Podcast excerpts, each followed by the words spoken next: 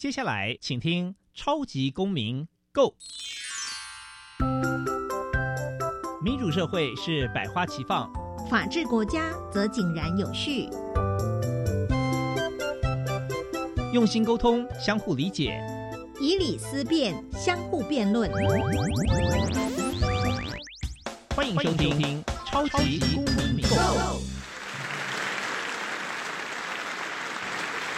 各位听众朋友，大家好，欢迎再次收听《超级公民购》。超级公民购是由教育部所委托，由国立教育广播电台以及财团法人民间公民与法治教育基金会联合制播。我是节目的主持人苏格格苏明祥。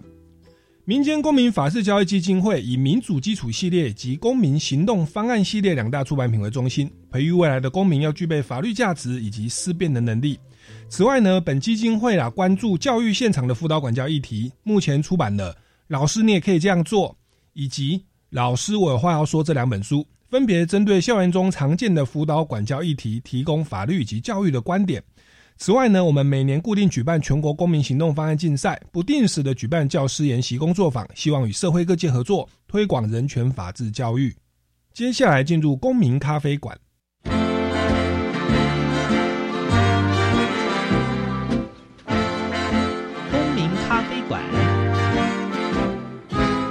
倒杯咖啡，跟我们一起在公民咖啡馆分享近期最具代表性的公民时事。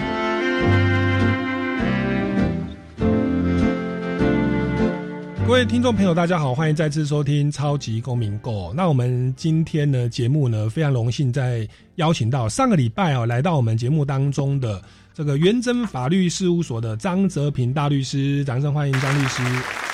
是的，好，大家好。是那张大律师，我上礼拜有跟大家说过，他是我台大法律系哦的学长。那他后来呢，又读了法学的硕士，也到美国去进修智慧财产权哦。那目前在国内长期担任律师。那除此之外，他花了非常多的心思，在这个民间公民与法治教育基金会担任执行委员哦。然后也引进了我在节目一开始提到的这个民主基础系列教材。那关于这个民主基础系列教材，我上个礼拜有讲过，就是说我们是把美国的这个民主基础系列教材引进国内，那它基本上是教导我们的民众哦，可以在面对一些生活的一些具体的案例的时候，我们可以透过一个客观理性思考的一个思考工具的逻辑来进行判断。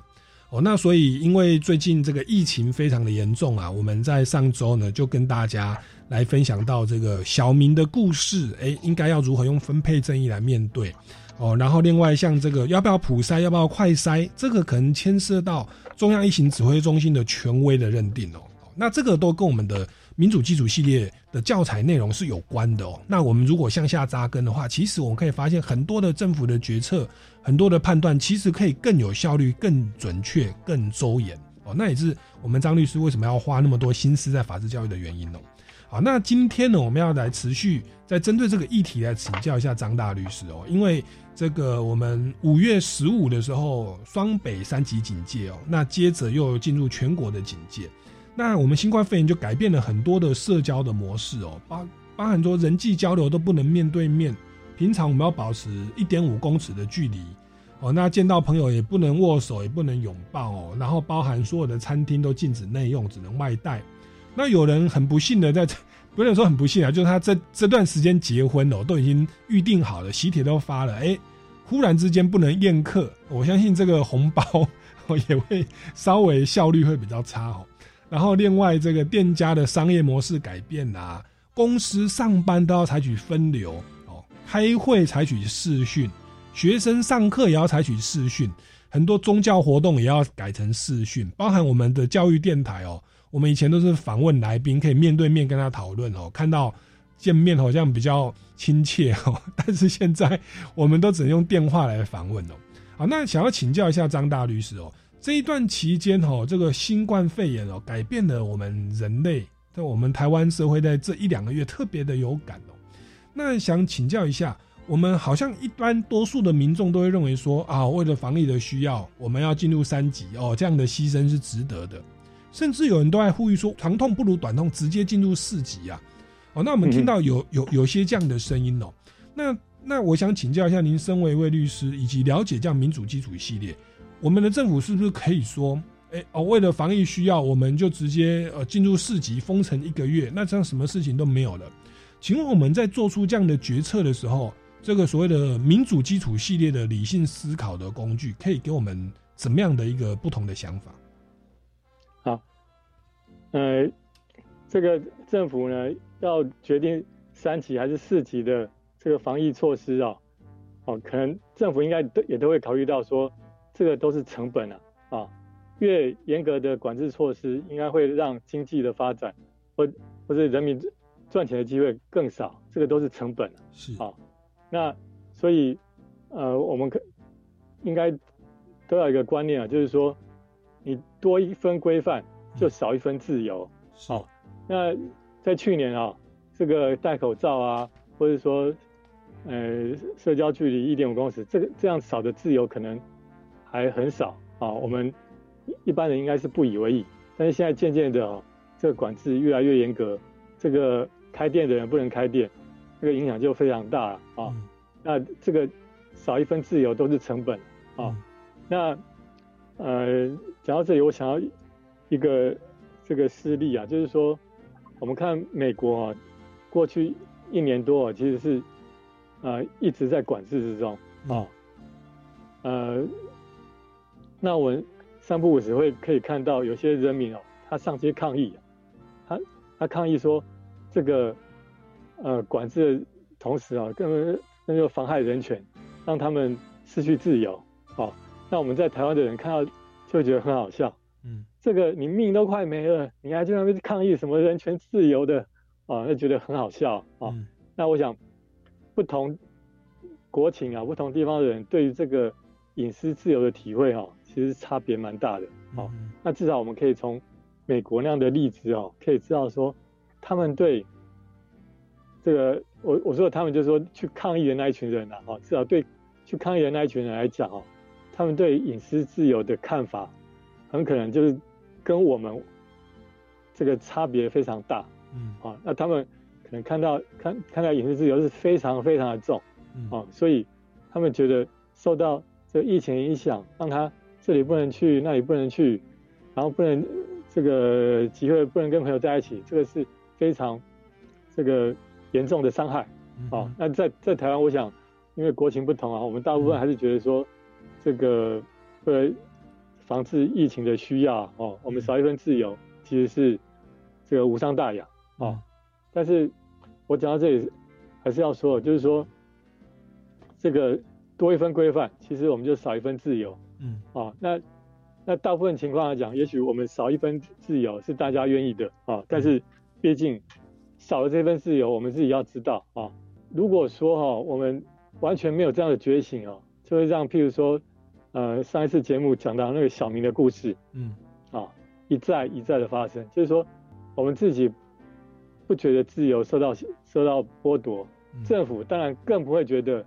你有什么自由被剥夺，嗯所以那样子侵害自由人权的事情可能会一再一再的更严重的发生嗯啊，因为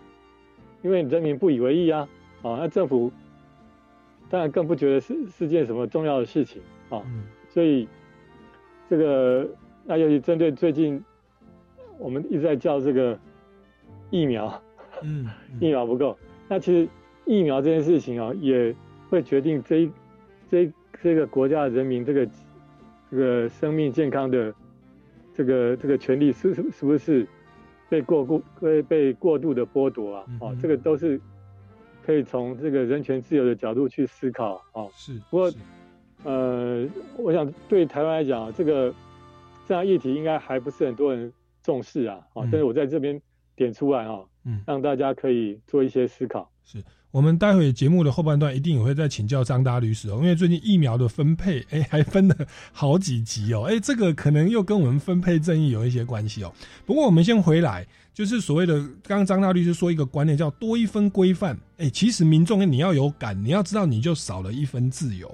因为我们这个所谓的民主基础系列教材，就是要教教我们一般的民众，就是说我们在面对一个议题哦，你不要凭着感觉去下判断。我觉得我们台湾的民众，我们看到疫情爆发，哇，看新闻这样好像很紧张，然后播一些背景音乐都很紧张，大家的心中就有一些恐慌跟害怕。那怎么样反应呢？你去看大卖场哦，其实我们内需的食物根本不影响，可是大家就是抢卫生纸啊，抢泡面，抢食物，好像可能电影看太多了。可是你会发现，其实我们的供应量是是很足够的。那我觉得这就代表什么？代表说，其实我们民众在下判断的时候，有一个情绪在，就是害怕、恐慌。好，那这个害怕跟恐慌，我们就觉得说，好，那我们赶快进入四级啊，这样就没事了。其实这个时候，我们可能就犯了一个问题，就是我们有没有用思考工具去客观理性的思考？我要全面的这样防疫，我会失去什么代价？那其实我们失去的就是所谓的自由。当然，我们书上叫隐私自由啦。那当然，其实含瓜了。如果一般民众我们念读宪法，可能说所谓的人身自由啦、迁徙自由啊、不能出去走动啊等等的自由。好，那我觉得这个东西台湾民众可能不太有感哦。那国外欧美可能比较有感。那我觉得蛮好玩的。我看新闻哦，我觉得有新闻报道他说啊，其实我们在一天进入三级。或者说，政府如果宣布一天进入四级的话，其实我们国家要付出的成本，好像一天是好几个亿啊，还是几百个亿呀？哎，当他把那个自由把它转化为经济成本的时候，转化成钱的数字的时候，哎，民众就开始有感了。啊，对对对 对对。所以我我发现我们的国情好像是，哎，觉得自由没那么重要，哎，可是钱很重要哦，可是防疫很重要。好，那我我我就是我觉得也是跟我们听众朋友来分享，其实我们今天。推广民主基础系列，就是要让大家在面对议题的时候，哎，有一个所谓的客观周延的思考，而不要凭着感觉做判断哦。那可能就会做出了一些比较呃划不来的一个决策哦。啊，那也就回回应到张律师所说的，其实多一份规范，每个人都会少一份自由。你如果如果你对自由没感，就是你的经济收益会减少哦。那这个是我们一般民众要去做思考的啦。好，那那接着就要接着来请教一下张大律师哦。其实。今年这个这个问题哦，其实也看到有监察委员跳出来了。那我们也看到一些呃在野党的委员哦，也会去质问这个中央疫情指挥中心或卫福部啦，问那个中央疫情指挥中心说啊，哎，我们这一次的疫情爆发从五月十五开始哦，哇，本土确诊到一百八十人，这个破口在哪里？哦，那我看这个很长一段新闻哦，有一位长官哦，他就说这个破口在万华。万华是这波疫情的破口 哦。我们教育电台跟各位听众朋友报告，就在中正区万华区这里啊，好像是中正区哦。好，那总之在这个地方哇，那引起这个万华区的民意代表就抗议哦。这个这个万华区的市议员哦，就只要去告，要去告政府说你 你这个污名化，他真的是安宁申告哦。好，那那这个东西就是所谓的防疫的破口，谁有责任？那包含监察委员也有去调查哦，就是所谓的，因为有有一派声音是认为说，我们这一波万华的疫情的爆发，它的那个病毒的那个病毒链呐，好像跟华航的机师哦，到那个防疫的旅馆啊，就是所谓的呃防疫的期间缩短了，也就是说，我们本来不是要隔离十四天，可是，在五月份的时候，好像有一个立委去跟中央疫情指挥中心讲。结果呢，就中央疫情指挥中心就改变了说啊，说我们的机师啊，只要在防疫旅馆三天就好，另外有十一天是居家隔离，也就是所谓的三加十一的决议。好，那结果因为这个决议一出来以后，就造成那个防疫旅馆好像有疫情有一些爆发了哈。那也刚好在时间点也差不多，万华那边也就爆发了。那所以这边就也是一个蛮严肃的问题啊，就是。这个我们也看到蓝绿的节目哦，都在讲说啊，这谁要负责，谁要负责。那我们就想要请教一下张大律师，这个部分所谓的防疫的破口，这个所谓的谁有责任？当然不是要请张大律师说是万华有责任，或者是这个这个华航有责任，而是说我们民众在判断谁有责任的时候，我们要去考量哪些因素，来去决定责任谁属。我们不是要给大家一个标准答案呐，但是有没有一些思考的脉络跟思考的工具？可以让我们去厘清哦，责任谁的责任最大？啊请教一下张大。对，我们每个人在手机里面赖群主应该可能都有很多个。然后这个因为这个疫情刺激的关系啊，大家一讨论疫情哦，可能针对疫情破口的责任啊，就会有很多不一样的意见。对，啊，我们群组里面可能有一些是比较认同政府的人啊，他可能就会比较体谅政府；有些比较反政府的人，他可能就会很严厉的指指责政府。对，那对于这个责任的认定哦，可能就南辕北辙。对啊，有些人讲说是新北市市长啊，有人讲说是中央政府啊有责任。嗯哼哦，那那如果我们先跳开这个疫情这个例子哈、比如说我们律师啊，在这个法院常常会有这个谁要负民事责任的这种案子啊，或者谁要负刑事责任的案子哦，我们我们想象，譬如说一个连环车祸好了，嗯。哦，一个连环车祸，然后有人被撞伤了，啊，有人在车子里面被别的车撞伤了，那我们看这件这个连环车祸的责任是谁的？啊，因为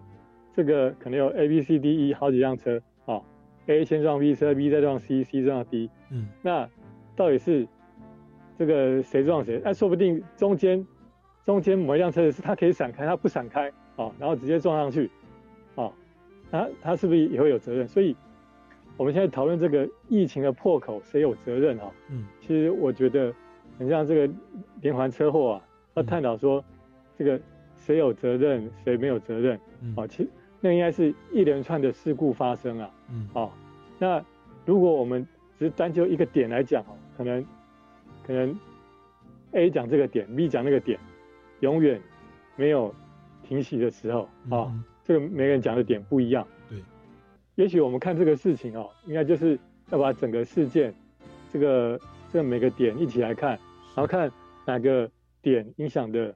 层面比较大，它的这个主事者的疏失谁比较大，是。哦，这样来看呢、啊，哦，那那也许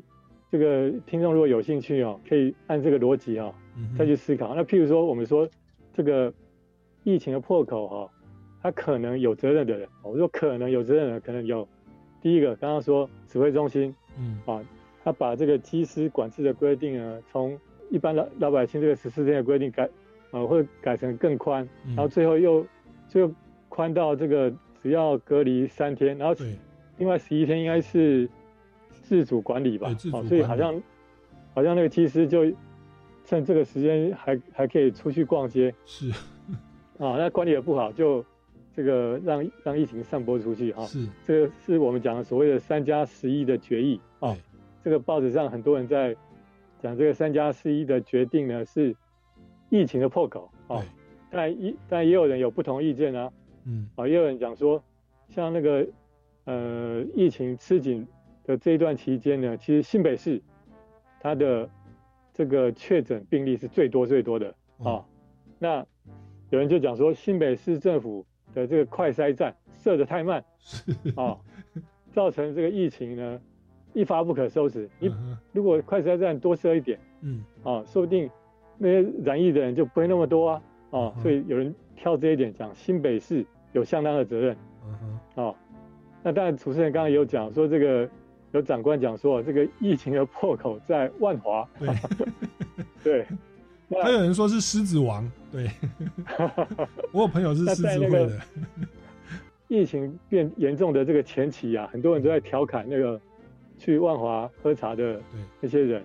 啊，调侃那些狮子会的会员是。啊，去当那那些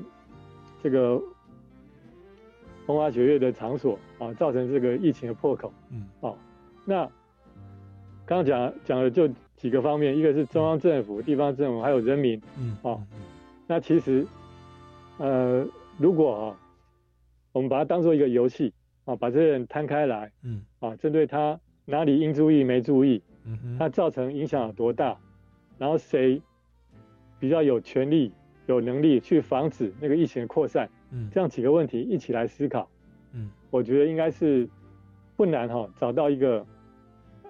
责任最大的人。是，不过但结论我们不会在节目上讲啊，但是大家大概往这个方面去思考。那那其实所谓的三加十一的决议，还有一些相关的问题，包含没有会议记录。哎，有人会说，那这个是谁做的决议？后来查，然后翻来翻去，后来说，哎，没有会议记录。关于这个部分，我们要回来节目现场哦。待会我们先进段音乐，待会回来节目现场继续请教一下张大律师。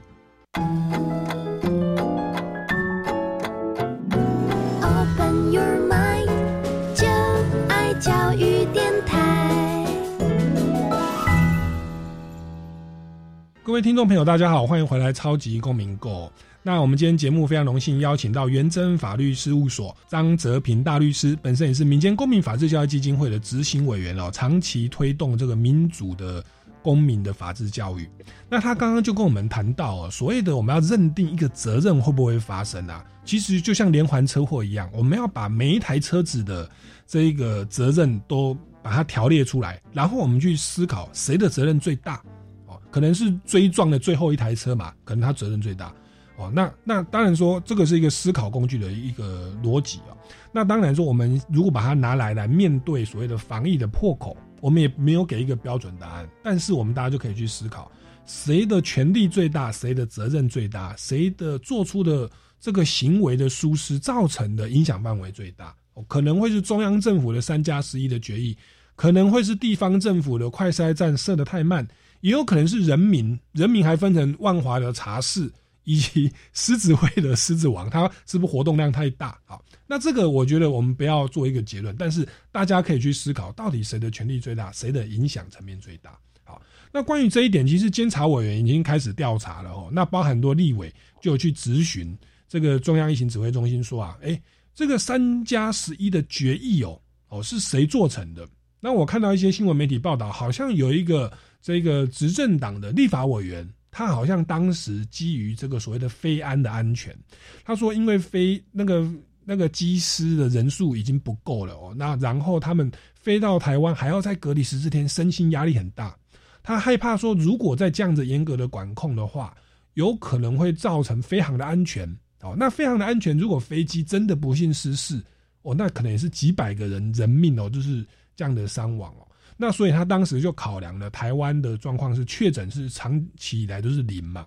所以他就建议说，是不是可以把这个机师的隔离期间可能是本来是十四天，我们把它变成是所谓的三加十一，就三天在这个真的是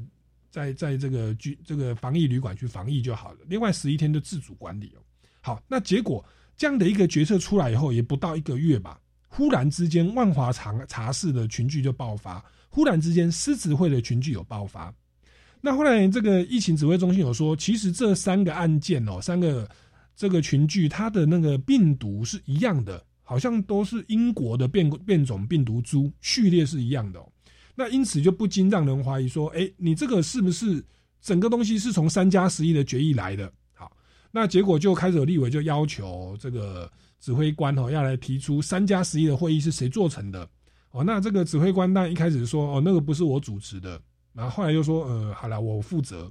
那有没有会议记录呢？后来就说哦，找不到会议记录。好，那就想要请教一下张大律师，这边可能就已经不是责任的问题，可能又牵涉到我们民主基础系列的另外一个主题，就是所谓的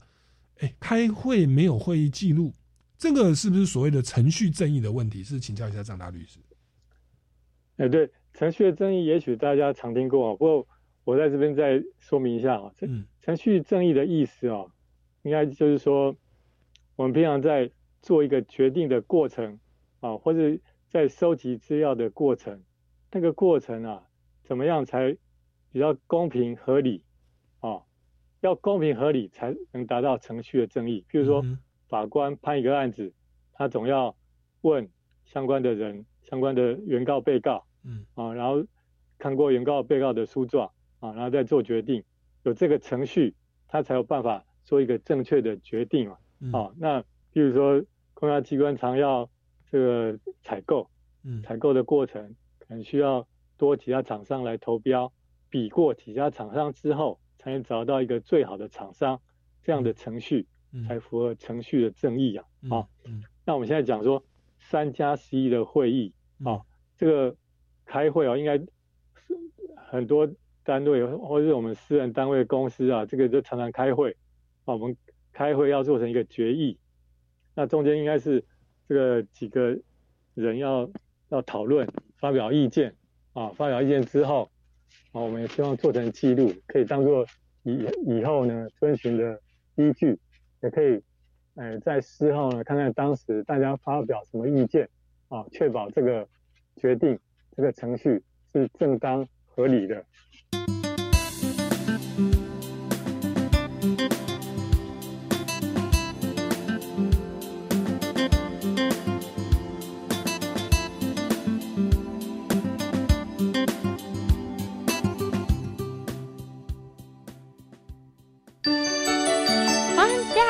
Wise dad, kind dad, strong dad, fair dad, sweet dad, best dad. my dad. Happy Father's Day! I'm Lena. I'm Joe. On this special day, wish all the dads in the world a happy Father's Day. Be sure to listen to Magic English Window on the Wheel. Every Monday from 5:20 to 6. Stay tuned.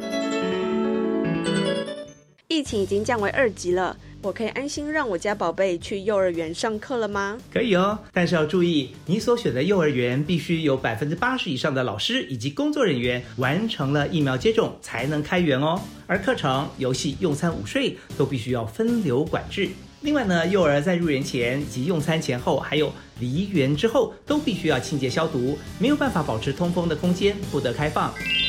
以上广告由教育部提供。想当英雄吗？很简单，那就在性行为时全程使用保险套吧。保险套是最方便又直接能预防感染艾滋及其他性传染病的方法。保险套虽然不能治疗艾滋病，但能阻止艾滋病毒的传播。你的一个小动作，可能救了你自己、你的伴侣或你未来的伴侣。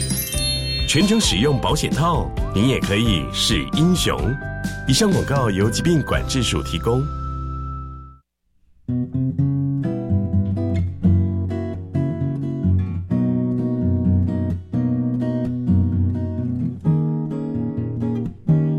是苏命苏米恩，你现在收听的是教育电台。我，朋友们，就爱教育电台。耶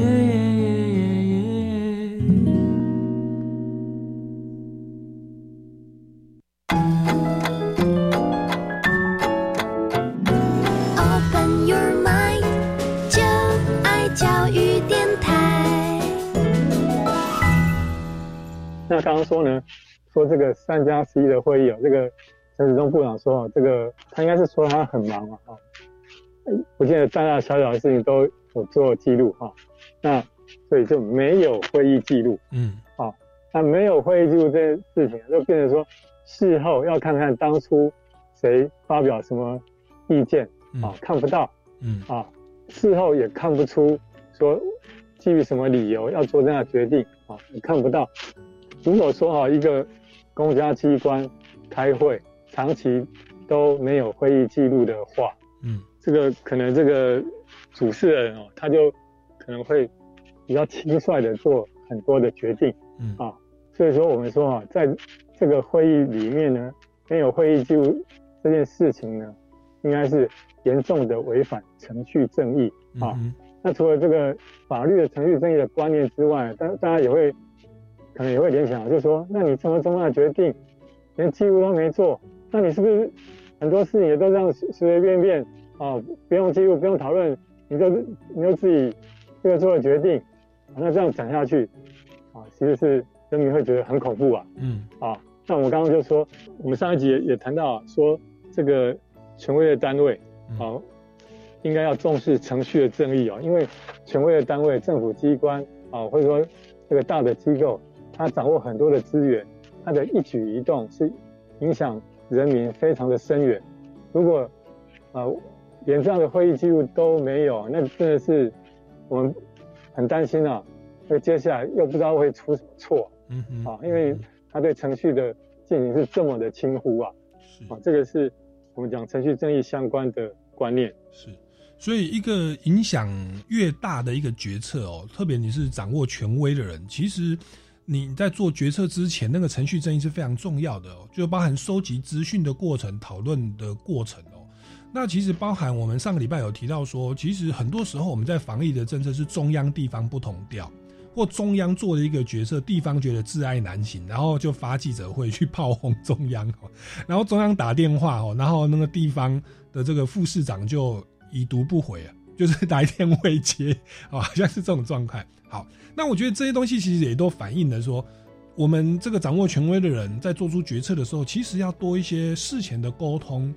包容不同的意见以及收集资料的一个一个过程。那在这种情况下做出的一个决策，应该是比较能够取信于众，然后也可以让呃执行上比较没有问题，也比较周延哦。那至少我们讲最实际的，至少我们蓝绿在口水战的时候，你 少了一些把柄，被人家哦这个这样攻击哦。好，那当然，我觉得后来我们的这个指挥官，我觉得他在政治上也非常的有这个侠义精神哦，他就一肩扛下了哦。那当然，对于全民的交代，我们监察委员开始调查。那我们节目当然是不会对这个东西去做非议的哦。我们觉得就我们不下结论，但是我们去讲出一些原则，就是其实我们应该在掌握越大的权力，其实我们在决策上要多一些程序正义，也比较可以避免非议，也可以让我们决策更正确哦。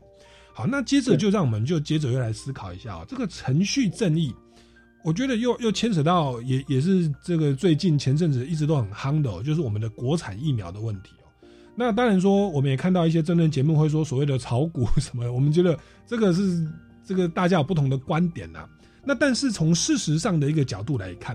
我们的这个中央疫情指挥中心认为说，因为疫情现在非常的急迫。所以呢，我们就透过一个紧急的命令、紧急的许可，让我们的国产疫苗哦，在三期试验没有进行的情情况下，也就是只进行了两期，好像有解盲，可是没有到第三期哦。那么在这种情况下，就签署了一个紧急命令、紧急的许可哦。那预计就要让它差不多是八月的时候哦，就是全国要来这个施打。那甚至政府也在还没有解盲的情况下，就已经先预购了。哦，两家国产疫苗好像是五百万、五百万还是一千万哦，这样的一个剂量哦。好，那包含说它的这个价格，呃，大家可能有一些非议，哎，怎么跟跟国外在比价上也没有比较便宜啊，甚至更贵啊。好，那这边也要来继续请教一下，那像针对于这个国产疫苗，我们政府就直接在二期哦，或者说三期还没有进行啊，就直接开放它去使用。那如果依照我们的思考工具来思考的话，您觉得在政府的这个决策过程，还有哪些地方可以做得更周延？疫苗或是国产疫苗的事情哦，因为前阵新闻闹得很大，所以在 Line 啊、FB 啊也有各路人马哦，嗯，这个发表各路的意见了啊，让很很多民众都变成疫苗专家，嗯，那说实在，那个很多点哦。有时候这个牵涉专业，我们不见得懂。那我们这边啊，也许能掌握就是程序还是程序正义的问部分啊。就是说，我们知道一般的药啊，就是有人体试验啊，你试验成功了，你才能卖卖出去给人吃啊。哦，那有一期的试验、二期试验、三期试验，一般药是要完成三期试验才能这个上市啊，才能才能才能卖出去。那我们这个国产疫苗看起来，它就是没有进到三级试验啊，就准备要得到这个国家的许可来这个上市，来给民众使用。嗯，那这个最基本的问题啊，就是说它该走的程序没有走完，啊，让我们就会怀疑说它似乎有违反程序正义的问题。嗯，那当然我也看看到一些这个认为。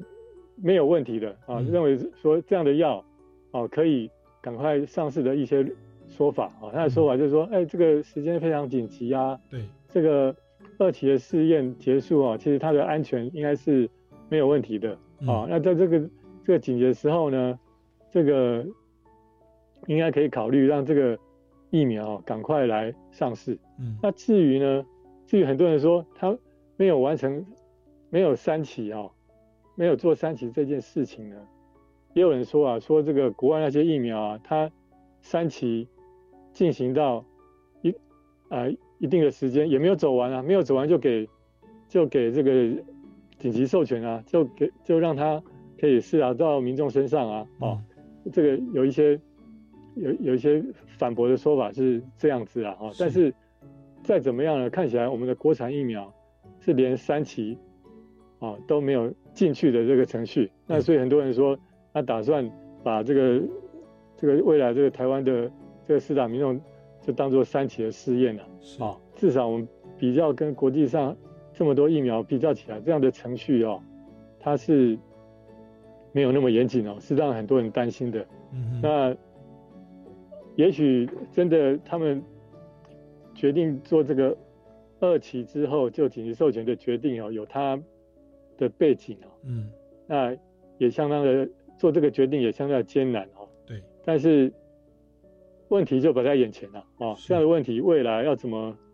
怎么收拾，我我想我们都还在看啊。是是，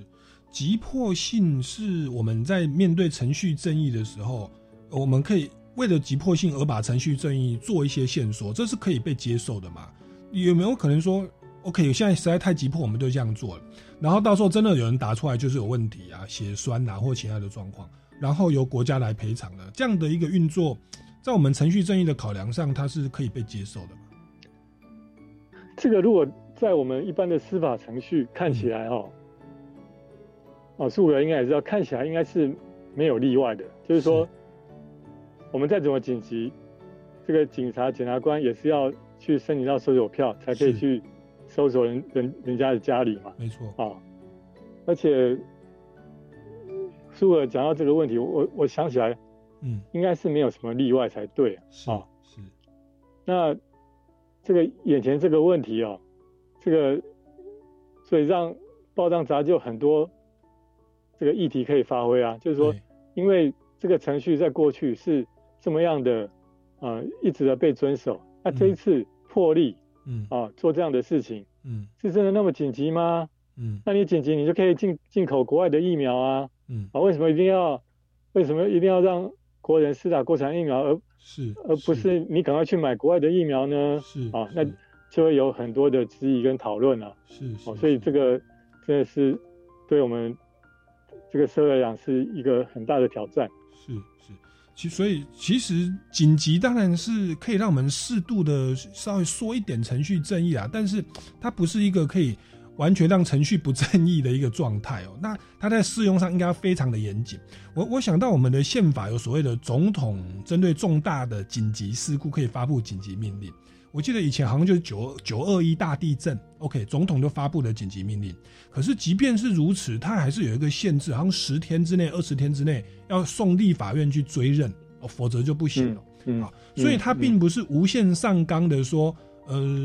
譬如说今天这个案例，哎，政府可能为了要扶植国产的疫苗，哎，那扶植国产的疫苗，呃，别就是它的急迫性有没有那那么强大？当然说，我们知道国产疫苗对于我们的经济。对我们国人的保障，甚至外交哦，或国防，或者是产业资源的交换哦，例如说你捐疫苗，人家给你一些在你这边设厂，或者是给你半导体，它好像是有这样的战略性目标啊。可是它有没有急迫到说，我们就不要去用 用一些呃，就是一些国外的疫苗，或者说对对岸的疫苗等等啊？那这边在一个取舍上，就需要我们。再多去这些思维哦，当然说急迫是一个因素，但是它有没有让就是我们的程序正义的把关，其实还是要持守哦。那这是就是给我们一个比较周延的的一个层面去思考。那但是说有人会认为大陆的疫苗可能它安全性或者是信赖度会有一些问题，那那个东西其实就就是见仁见智，有很多不同的立场、不同的观点。但是当然，我们这个教材就是提供大家，其实我们要比较周延的去做一些思维哦。好，那这是程序正义的问题。好，那当然，我们这个还要再继续来 追问了。我觉得，因为最近这个疫情的新闻真的是蛮多的哦。那我们这边也是看到有一位这个，嗯，也算是在野党哦，他现在是在野党的一个前主席哦。那他呢，好像是在在六月份所谓的七十五岁、八十五岁可以优先施打疫苗的这个名单之前哦，这个也经过查证哦，在四月的时候哦，这位在野党的前主席。就已经先去打了这个 A G 疫苗，好，那结果呢？这位在野党的主席他的儿子，哦，曾经在脸书一直发表说那个 A G 疫苗很烂很烂啊，哦，日本人不要的才给我们，结果被人家哈起底爆料说，哎，你的爸爸这个四月份就已经先打了 A G 疫苗了，好，那结果这个也是引起了媒体的轩然大波，那个总算这个蓝绿的阵营他们可以平衡一下。然后一这边攻击了，这边攻击去，好，那这边就要来请教一下哦，这就是所谓爆发的所谓的特权打疫苗啊。那当然说，我举的这个只是在野党的这个案例啊，其实这个特权打疫苗还有包含很多艺人呐，或者说你是某一个什么什么协会的一个成员呐，哎，好像都有这种特权打疫苗的问题，它已经是一个普遍性的问题，不是针对特定人的。那就想要请教一下张大律师哦，这个所谓的特权打疫苗的问题。依照我们的民主基础系列教材，又有怎么样的一个观点跟思考工具，可以协助民众去看待这个问题？有一阵子新闻炒得很热，就是说有诊所是。他没有依照中央指挥中心这个排的顺序，是。就让一些本来排不到顺序接种疫苗的人，这个可能因为他比较熟啊，就让他先打了这个疫苗，是。啊，然后就有这个特权打疫苗的这个问题。是，那我们知道这个这个诊所啊，它显然是没有按照中央的规则来施打，嗯，那那这个好像就是违反了一个程序啊，嗯哼，啊，这个规则是不是一个程序呢？嗯，但是如果我们再深入的思考一下，就是说这个规则啊，啊，比如说公费疫苗的接种对象的这个排序啊，啊，它它是分配这个相一定重要重要性重要性在前的人哈、这个可以先打。比如说，呃，我现在手上的资料就是说，这个第一类是医事人员啊，维持医疗量能的这个人员。对。那第二类呢是中央跟地方的防疫人员，可能是这个防疫的相关行政工作啊的这个这个防疫人员。是。然后第三是高接触风险的这个第一线人员，像这个刚刚讲到那个机师啊，嗯，或者是呃一一些防疫车队的驾驶啊，哦等等，这样这样排下来，嗯，那我们可以讲的是这个这个排的方式哈、应该是中央依照他们的这个对防疫的重要性啊，然后排下来。那诊所诊所让有特权的人先打疫苗，等于就是破坏这个排序的规则啊。啊，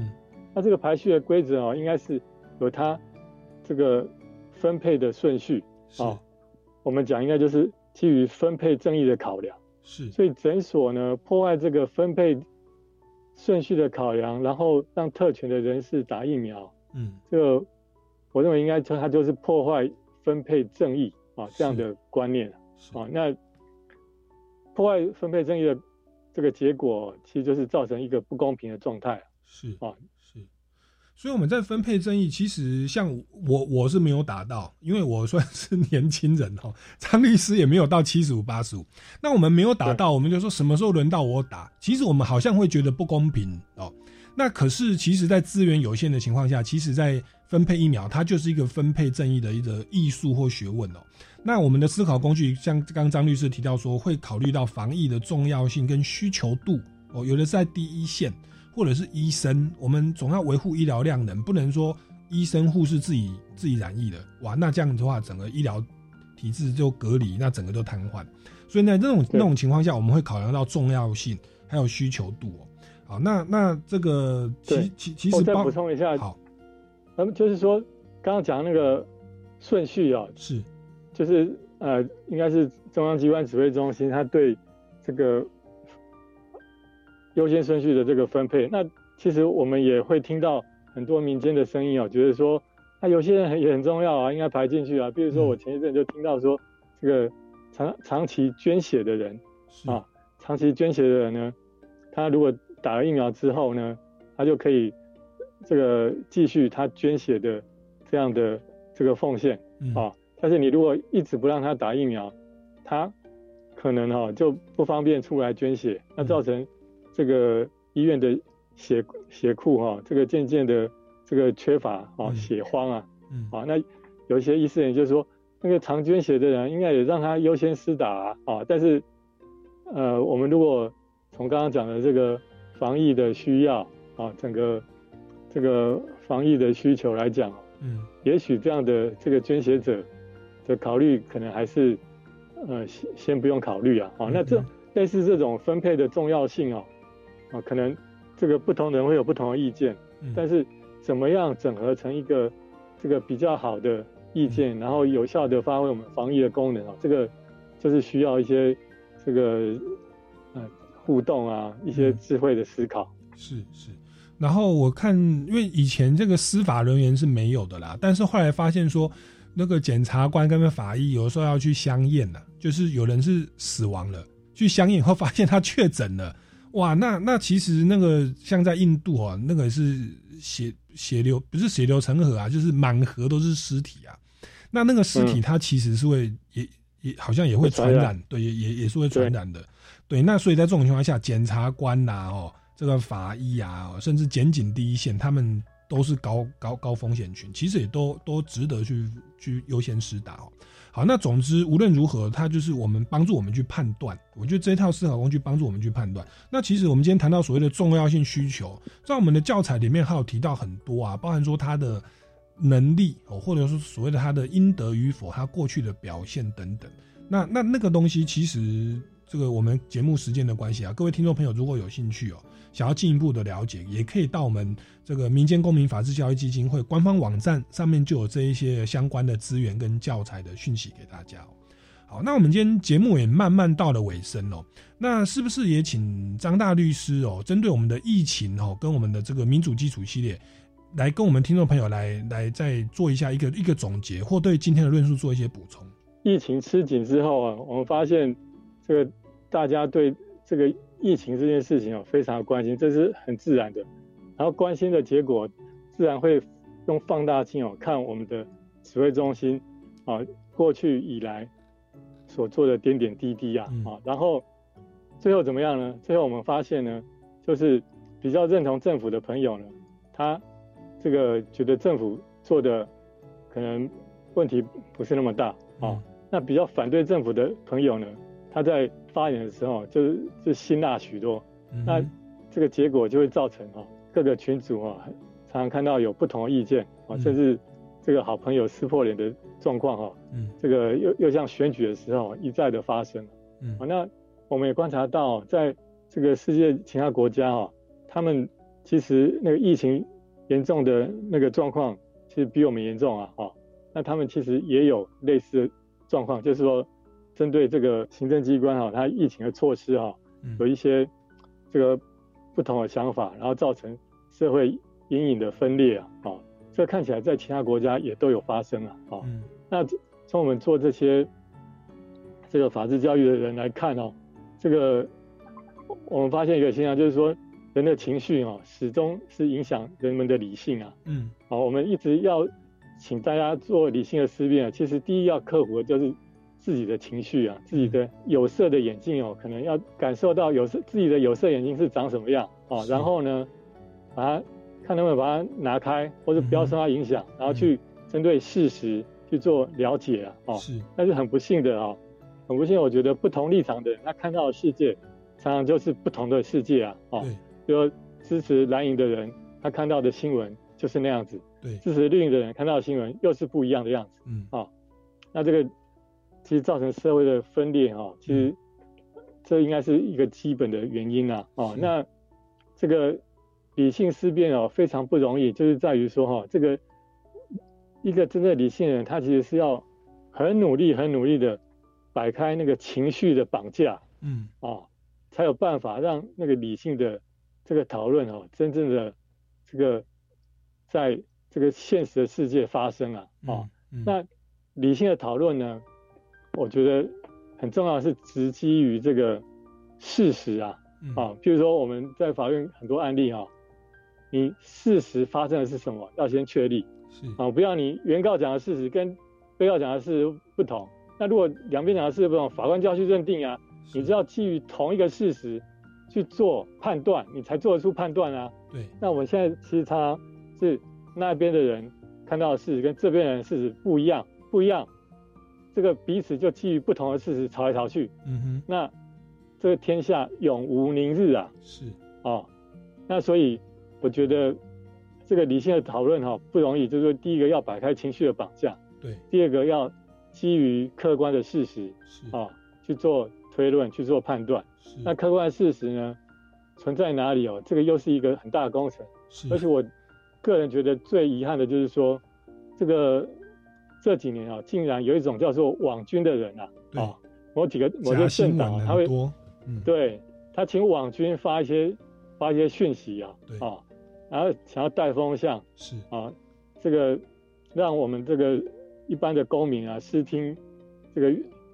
视听读者啊，嗯，都很难去判断哪个是真的，哪个是假的，是。啊，那你如果。这个一般人民对于事实的掌握都这么困难了，我们其实对于这个理性的讨论，要让他很成熟的建立，其实是会觉得那是更困难的工作啊。哦，那这个所以渐渐也有人觉得说，这个媒体试读啊，哦，是一个很重要的一个技能啊。哦，对，所以在这个纷乱的世界啊，要要养成一个这个这个有见识、有眼光的公民，其实是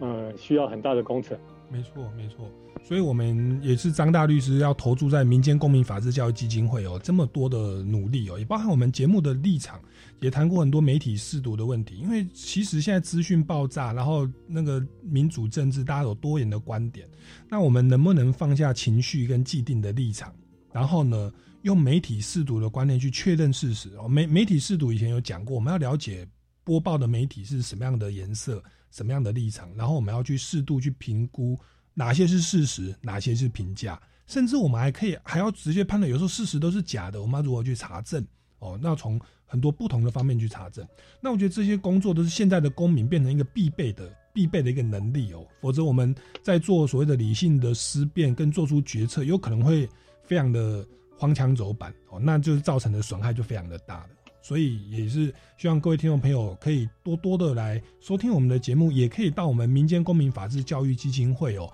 我们的官方网站都有很多相关的资讯跟资源哦，包含我们节目讲的民主基础系列，以及我们基金会有拍了一些所谓的这个呃思辨的智慧的一些影片哦，还有很多的一些相关的活动。其实都希望大家可以多多来使用。好，那今天因为因为节目时间的关系哦，各位听众朋友，如果对于本节目还有任何的问题或进一步的疑问的话，欢迎到超级公民购脸书粉专来留言，也可以到我们刚刚说的民间公民法治教育基金会的网站来了解相关的消息跟资源哦。那今天非常谢谢张泽平大律师来我们节目现场，我们下个礼拜六下午三点零五分，我们超级公民购空中再见，拜拜，谢谢张律师，拜拜，谢谢朱哥哥，拜拜。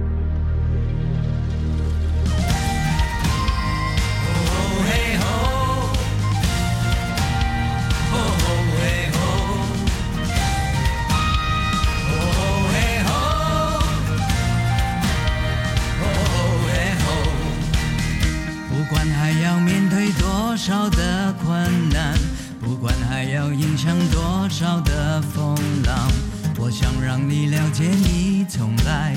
不孤单。不管还有多少恐惧在扩散，不管还有多少不安在弥漫，我祈求你永远不会失去盼望。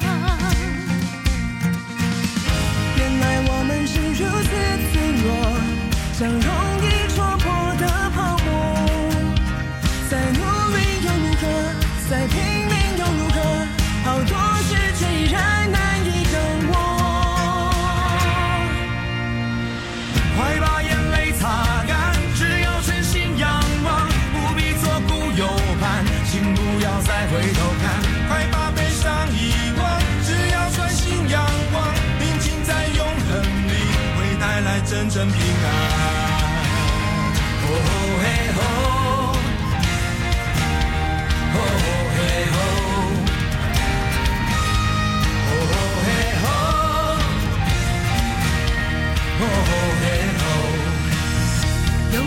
在我